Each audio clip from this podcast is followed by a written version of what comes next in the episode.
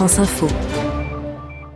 Direction Grignan dans la Drôme pour l'infoculture avec une adaptation de Don Quichotte au programme des 30e fêtes nocturnes Anne Chepo. Voilà devant nous Au moins 30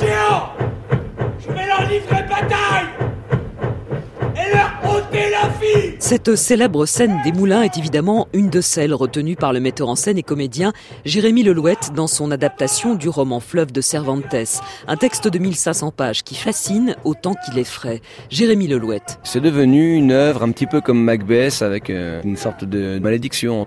Comme Orson Welles n'a jamais pu finir son film vraiment, que Terry Gilliam a jamais pu vraiment commencer, il y a effectivement toute une mythologie du fiasco. Pas de fiasco pour cette adaptation qui multiplie les allers-retours entre les aventures de Don Quichotte et celles d'une troupe de comédiens en pleine création de l'œuvre de Cervantes.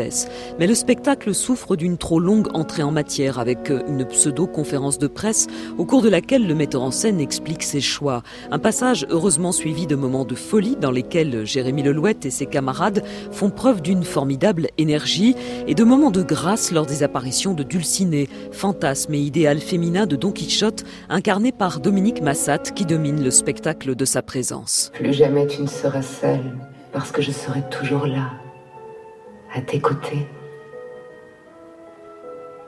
À chaque fois que tu tendras la main, tu trouveras la mienne.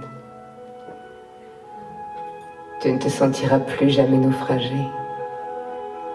Tu n'auras plus à fuir. Devant la façade de renaissance du château de Grignan, Don Quichotte, le chevalier errant, défenseur des opprimés, emporté par ses visions, se déplace sur un cheval à roulettes. L'âne de Sancho Panza est lui aussi à roulettes. Le burlesque n'est jamais loin. Mais pour Jérémy Lelouette, pas question de caricaturer le héros de Cervantes. C'est quelqu'un qui est pur, qui est cultivé, qui est courageux. Je suis pas sûr que ce soit réellement un fou. Voilà, je sais bien qu'il est resté euh, le fou dans l'inconscient collectif. Pour moi, c'est pas vraiment un fou. C'est quelqu'un qui cherche à croire, qui veut se racheter de sa vie paresseuse et qui euh, se dit qu'il n'est pas trop tard pour essayer de donner au monde euh, toute son énergie et toute sa ferveur. Il n'est pas trop tard pour devenir un héros. Un héros présent jusqu'au 20 août aux fêtes nocturnes de Grignan et que l'on pourra retrouver dès le 8 septembre à Paris sur la scène du théâtre 13. Don Quichotte à Grignan dans la Drôme, c'est le choix culture d'Anne Chepo ce matin.